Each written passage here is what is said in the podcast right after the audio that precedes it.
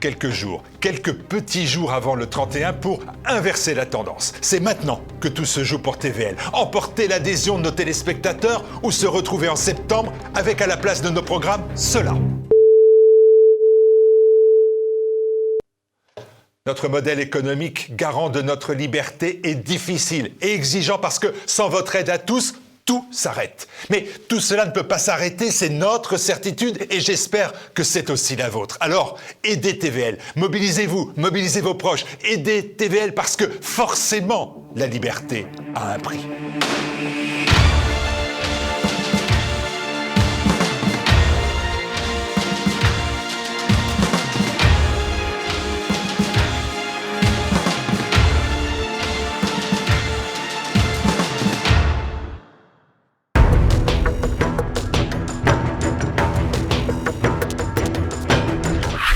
Bonjour à tous, bienvenue dans notre Zoom aujourd'hui en compagnie de François Bousquet. Bonjour monsieur. Bonjour Pierre Bergeron.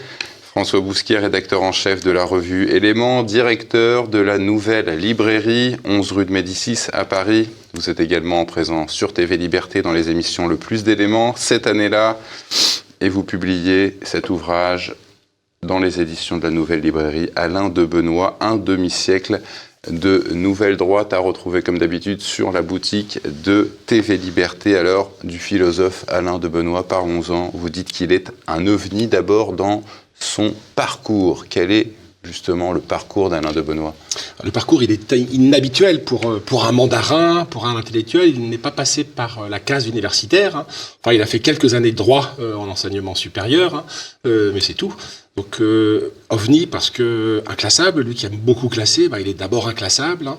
hors norme, hors cadre, difficilement situable, savoir encyclopédique, un périmètre de curiosité qui est du qui semble énorme hein, à la mesure de sa bibliothèque, dont TV Liberté a diffusé un magnifique documentaire, Le Chêne et l'Écluse, 100 000 bouquins, il y a 100 000 bouquins, c'est une des plus grandes bibliothèques privées d'Europe, peut-être la plus grande, en tout cas de chercheurs.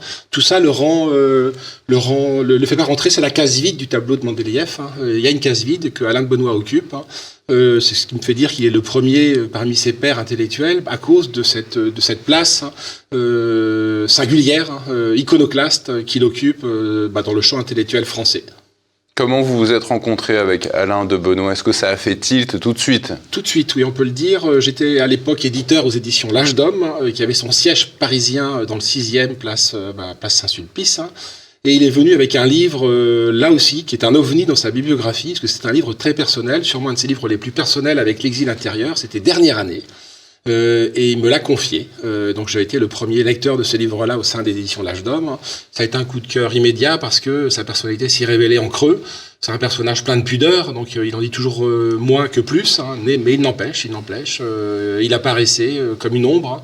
Et le personnage m'a séduit, et après j'ai découvert l'œuvre, et après nous sommes devenus amis, et après je suis devenu euh, un rédacteur régulier euh, d'éléments, donc en l'occurrence journaliste, avant de prendre la direction, la tête de la rédaction d'éléments, il y a quelques années de cela.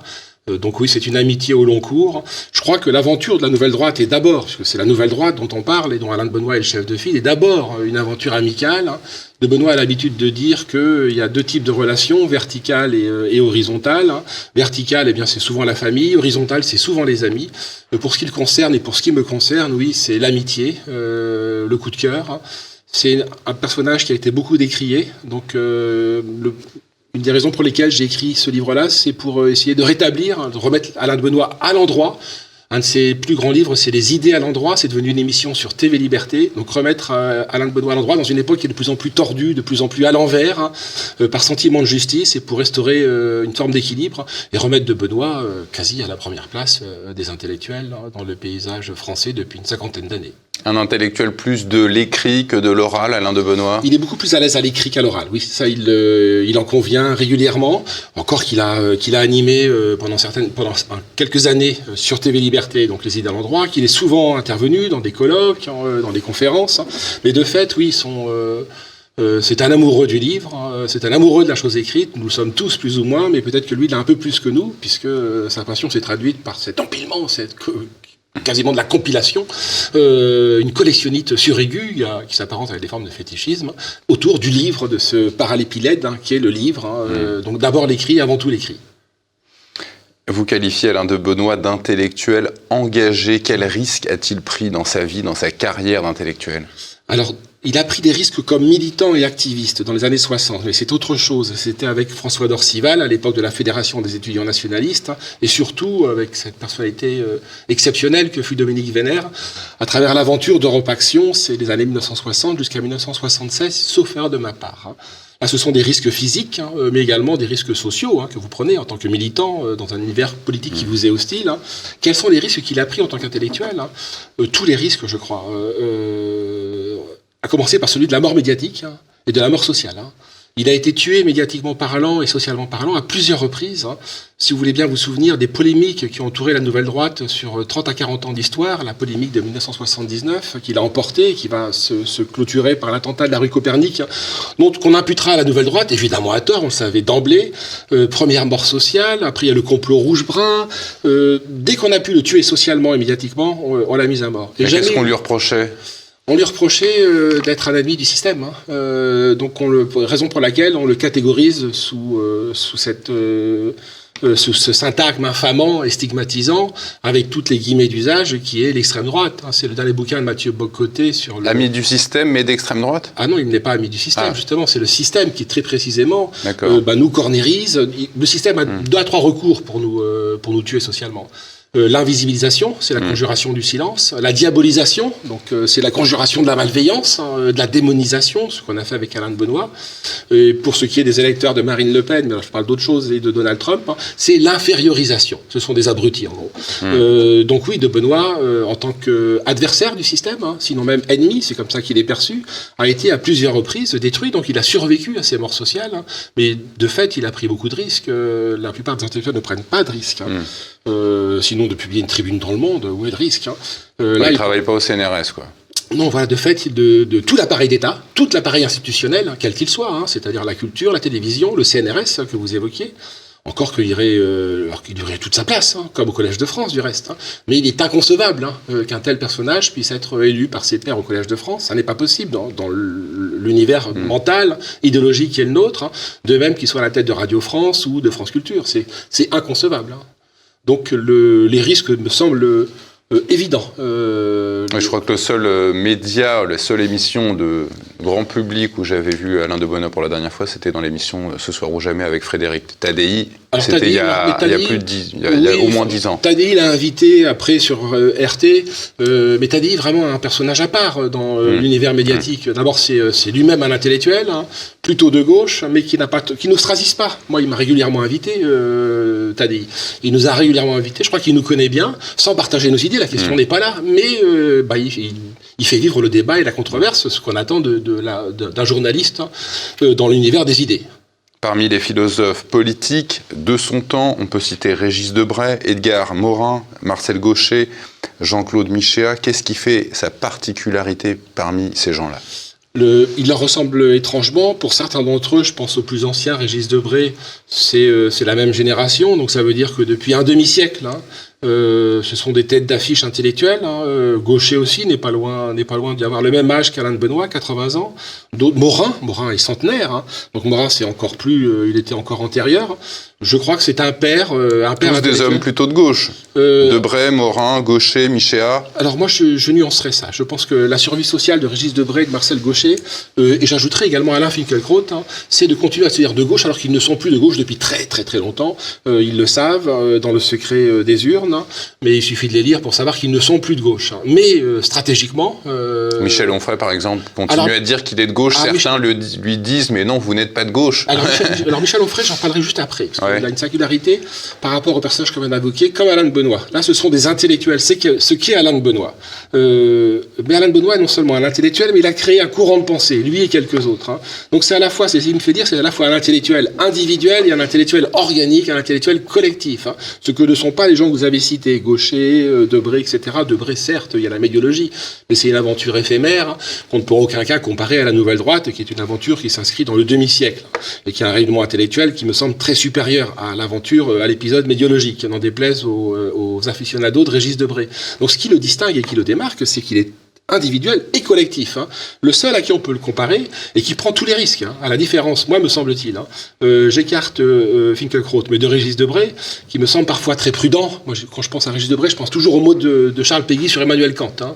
Euh, je le rappelle aux éditeurs et téléspectateurs. mot, ouais. Voilà, je, le mot, eh bien c'est que le kantisme a les mains pures, mais il n'a pas de main. Voilà, le Régis Debrayisme a les mains pures, mais il n'a pas de main parce qu'il n'ose pas franchir le Rubicon. Rubicon qu'a franchi Michel Onfray allègrement, ce qui le rend assez libre. hein. Euh, on peut contester ses positions, mais ne pas, ne pas lui concéder que désormais il s'est affranchi du système me semble, euh, me semble difficile. Et Onfray a cette particularité, c'est qu'il a créé l'université populaire. hein. Donc lui, comme de Benoît, a cherché à élargir euh, son cercle de, curiosité, son périmètre de curiosité, en s'adressant au grand public. hein. Donc c'est les deux. Moi, je crois qu'Onfray et de Benoît, il y a beaucoup de points communs. D'abord leur intérêt pour Jésus, pour le critiquer, mais c'est ainsi. Après, on peut en débattre. hein. Euh, il est souvent intervenu dans Éléments et je trouve que depuis dix ans, il a accompagné notre développement. Euh, donc oui, euh, de Benoît est un cas à part. Primus inter pares, premier parmi ses pairs. hein. Peut-être que Onfray rentre dans cette catégorie-là. Qui sont les intellectuels de référence d'Alain de Benoît, ceux qui l'ont influencé au plus profond de, lui-même? Alors, difficile de répondre à cette question, parce que c'est l'homme de 100 000 livres de Benoît. Il les a pas tous lus, de fait. hein. C'est aussi parallèlement un auteur sans biographie. Euh, il n'a pas mis en avant sa vie, il a écrit ses mémoires, mais ce sont des mémoires intellectuelles, mémoires vives. hein. Euh, euh, donc l'essentiel de sa vie s'est déroulé dans son cabinet. Euh, et dans sa bibliothèque. hein. Donc peut-être que le vrai portrait d'Alain de Benoît, ce sont les livres qu'il a lus, parmi ces 100 000 livres, hein, qui permettraient de dégager le portrait robot ou l'hologramme d'A- d'Alain de Benoît. Je le crois, euh, euh, fondamentalement, je pense que pour euh, rentrer dans son œuvre, hein, il faut quasiment avoir lu non seulement ce qu'il a publié, mais également ce qu'il a lu, les grands auteurs qu'il a lus. Alors quels sont-ils, ces grands auteurs hein? Euh, difficile. hein. Peut-être les auteurs qu'il aime le plus lire. Alors, eh bien, étonnant. Je, au quitte à vous sur. Alors, il y a Michéa, bien sûr, dans, parmi les contemporains. C'est un auteur dans lequel il s'est retrouvé. Euh, Michéa me fait penser au mot de Jean-Paul Bessé qui disait comment cesser d'être euh, progressiste sans devenir réactionnaire? Et de Benoît, c'est l'inverse. Comment cesser d'être réactionnaire sans devenir progressiste, si vous me permettez. Donc, il y a une convergence entre les deux, indiscutablement. Euh, mais quitte à surprendre, moi, je, il aime beaucoup des auteurs comme Druel La Rochelle, Henri de Monterland. Mais de fait, je trouve qu'il cite beaucoup plus souvent Bernanos. hein. Euh, Georges Bernanos parmi les, euh, les auteurs français, mais sinon c'est Heidegger, c'est Louis Dumont. Louis Dumont est le grand théoricien de l'avènement de l'individualisme en Europe, qui est une de nos spécificités. Euh, c'est Nietzsche, hein. c'est la révolution conservatrice allemande qui a une importance considérable pour elle. Pour les auditeurs qui ne la connaissent pas, il suffit de penser à, chez nous en France aux antimodernes. Il y a un gros parallélisme à faire entre les antimodernes hein, qui ont été théorisés par Antoine Compagnon, qui est professeur au Collège de France. Ça va de Joseph de Maistre à Roland Barthes. Il en a fait un Robert. livre, Les Il en a fait un livre qui est remarquable, passionnant, et qui, euh, qui dégage, je pense, une partie de- du caractère et du tempérament français. Eh bien, outre-Rhin, cette révolution euh, des antimodernes, c'est plutôt la révolution, ce qu'on appelait la révolution conservatrice, dont l'auteur phare hein, euh, est, euh, est Ernst Junger, l'auteur bah, d'Orage de- d'acier, qui est le titre qui nous a inspiré pour l'émission qu'on présente euh, sous le pavillon de TV Liberté, Les Orages de papier? Et c'est Ernst Junger, le grand auteur de la Révolution conservatrice. Mais de Benoît, c'est, je vous le redis, il y a 100 000 livres. C'est, c'est vraiment l'ovni.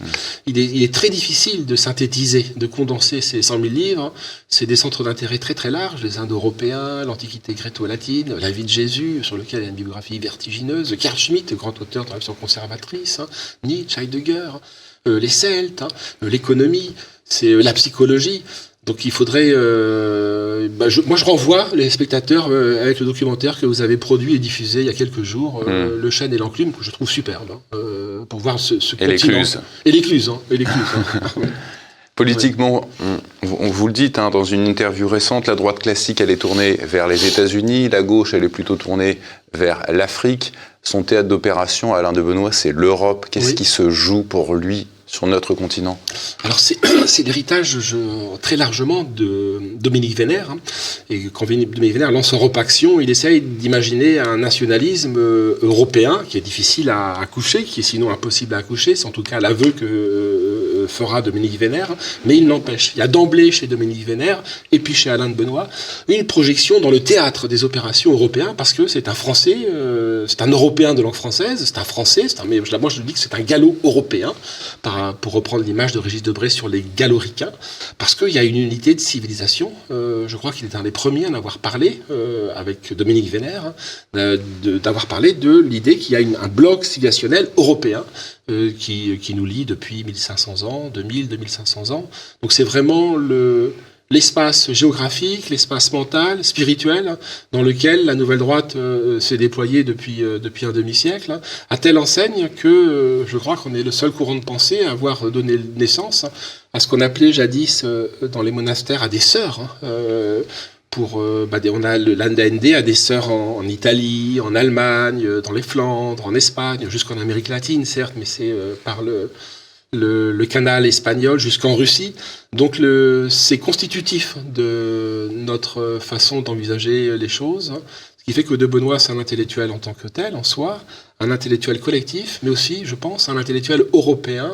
Comment vous expliquez justement que l'Europe soit autant boudée par les intellectuels contemporains? Euh, Parce qu'ils euh, ils sont souvent autocentrés. Euh, il y a, quoi qu'il arrive, il y a, et malheureusement, hein, une forme de parisianisme hein, qu'on n'observe pas chez un Michéa, parce qu'il est vraiment à la marge, qu'on n'observe pas chez des commentateurs type Sainte-Marie ou, euh, ou, Christophe Guilluy. Mais oui, il y a toujours une dimension germano-pratine. Il suffit de regarder les auteurs publiés par Grasset. la famille Antoven, père et fils, et Bernard-Henri Lévy, c'est la rue des Saints-Pères. Euh, on est vraiment au cœur de, ce faubourg Saint-Germain, euh, qui, est à la, qui, à la fois, qui, est une plaie euh, pour nous, puisqu'on a l'impression que c'est Paris et le désert français, donc on n'en sort pas. donc le, je, pense que c'est à tort. Hein. La formule, vous savez, nul n'est prophète en son pays. Qu'on peut vérifier ou pas hein, d'ailleurs, je crois que ça s'applique pas à De Benoît. certes, il n'est pas prophète en France, hein, mais vous n'imaginez pas le nombre de lecteurs qu'il a à l'étranger. Dans les rues en Italie, je ne dis pas que c'est une star, mais enfin, il est arrêté par les gens. Euh, donc, si nul n'est prophète en son pays, ce qui est la vérité pour Alain de Benoît, euh, on ne peut pas le dire. Il a été prophète en son continent. Euh, mm. donc, dans, en Europe, il est vraiment le, prophète bah, de, de, notre civilisation, si je puis dire. Et il est très tourné vers les idées politiques en Allemagne, les idées en général. Qu'est-ce qui l'attire à ce point en Allemagne? Ah, moi aussi, euh, je, donnais le cas des antimodernes. Je suis, euh, j'adore de lire de Maistre. Hein. J'aime beaucoup Bonald, hein, qui ne rentre pas dans la catégorie d'Antoine Compagnon. Baudelaire aussi, euh, bah, tous les gens qui énumèrent. Euh. mais de fait, oui, je préfère les grands auteurs de la Révolution conservatrice, parce qu'il y a... Ils ont, ils ont transmué les orages d'acier en, orages littéraires, en orages philosophiques. Le travailleur de Junger, qu'on le veuille ou non, Junger va le répudier. Hein. Mais c'est quand vous lisez le travailleur, c'est comme si vous, vous, receviez un coup de marteau de la part de Vulcain. Pourquoi? Parce, parce, que il, y a une énergie, euh, l'énergie française, hein, euh, l'énergie espagnole du siècle d'or, l'énergie française du grand siècle, hein, bah c'est déplacé en Allemagne, en Russie.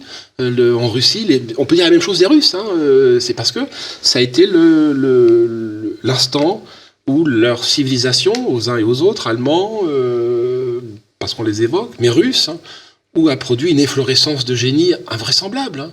Mais on a eu la même chose, je veux dire, euh, simplement c'est le grand siècle. Euh, ou le 19e pour Balzac. Pourquoi tout ça c'est derrière nous pour les Russes, pour les Français, pour les eh ben, Allemands? Qu'est-ce qui chasse? Réveillons-nous bah, parce qu'on est, on est accablé par, euh, par un mal. Ce mal c'est le nihilisme, ce mal c'est la décadence, ce mal c'est la haine de soi, euh, c'est la destruction progressive de tout ça. Ça vient de nous ou ça nous est inspiré par d'autres? Et l'un et l'autre. Hein, et l'un et l'autre. Il faut, il faut à la fois un virus et il faut également un sujet affaibli, ce qui est notre cas qui n'a pas d'immuno euh, euh si vous préférez. Hmm. Euh, il faut à la fois un virus pour recourir à une image, euh, l'image du Covid, mais le Covid, c'est, on, s'en moque du Covid. On sait, on sait à quelle part on a assisté. Mais pour reprendre simplement l'image, il faut un virus et un sujet immunodéficient.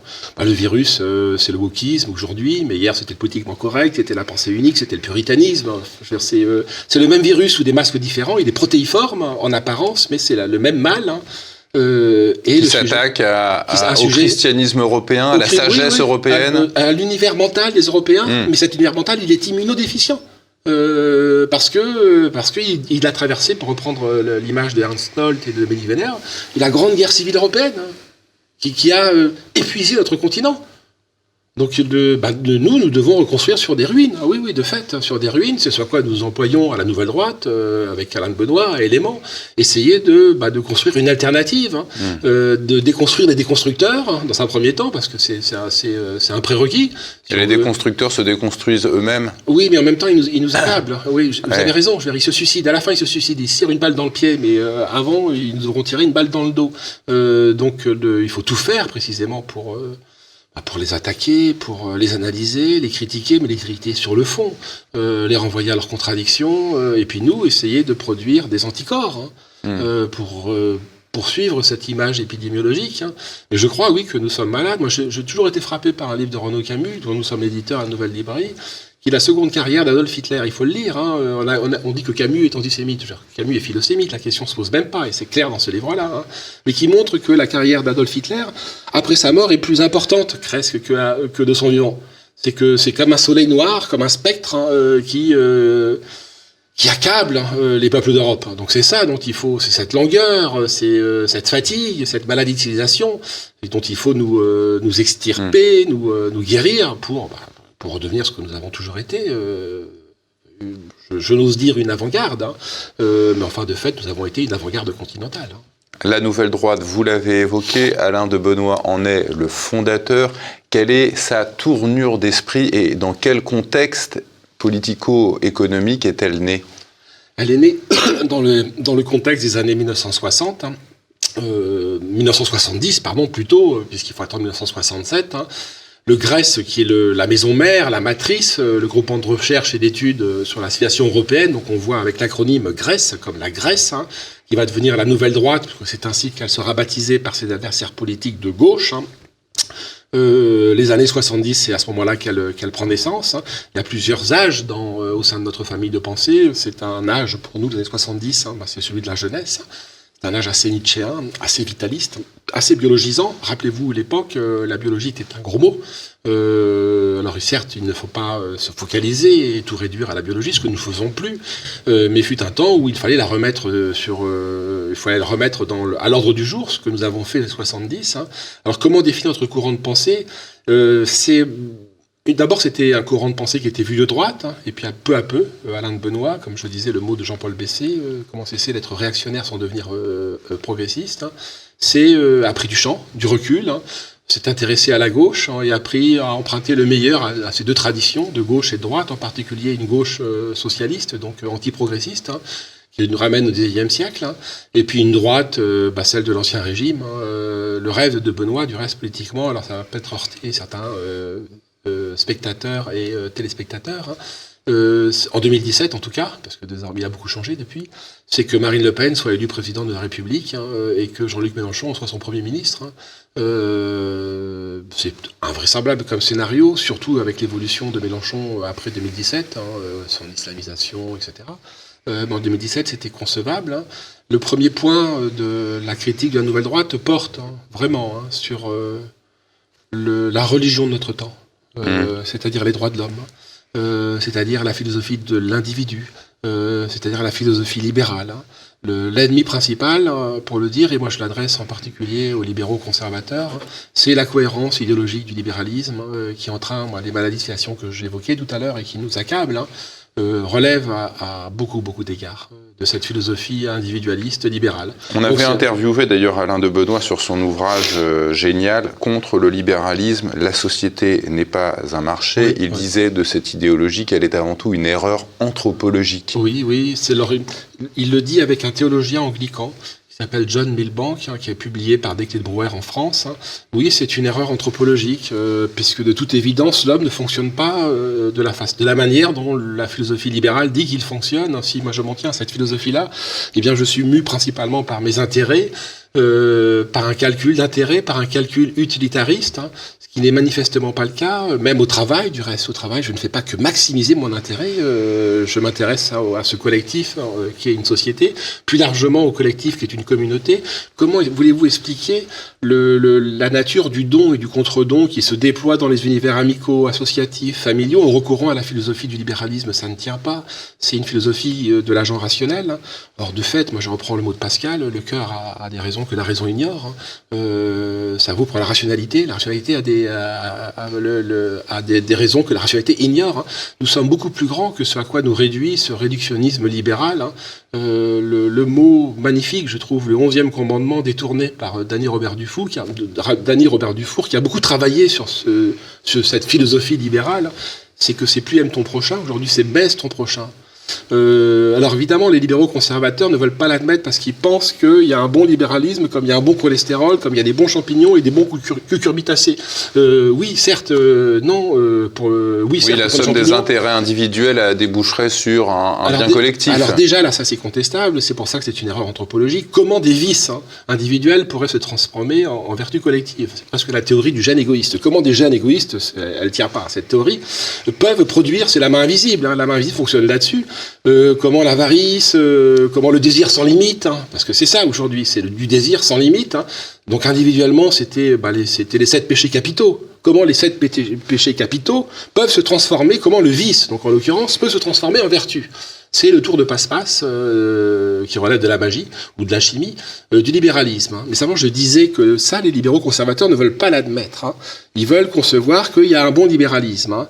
Euh, et ils préemptent ce mot libéralisme en disant que c'est nous qui sommes porteurs des libertés. Non, il y a eu des libertés avant le libéralisme. Les libertés médiévales étaient fantastiques. C'était des libertés au pluriel, des libertés concrètes qui ne relevaient pas du tout de la sphère du libéralisme.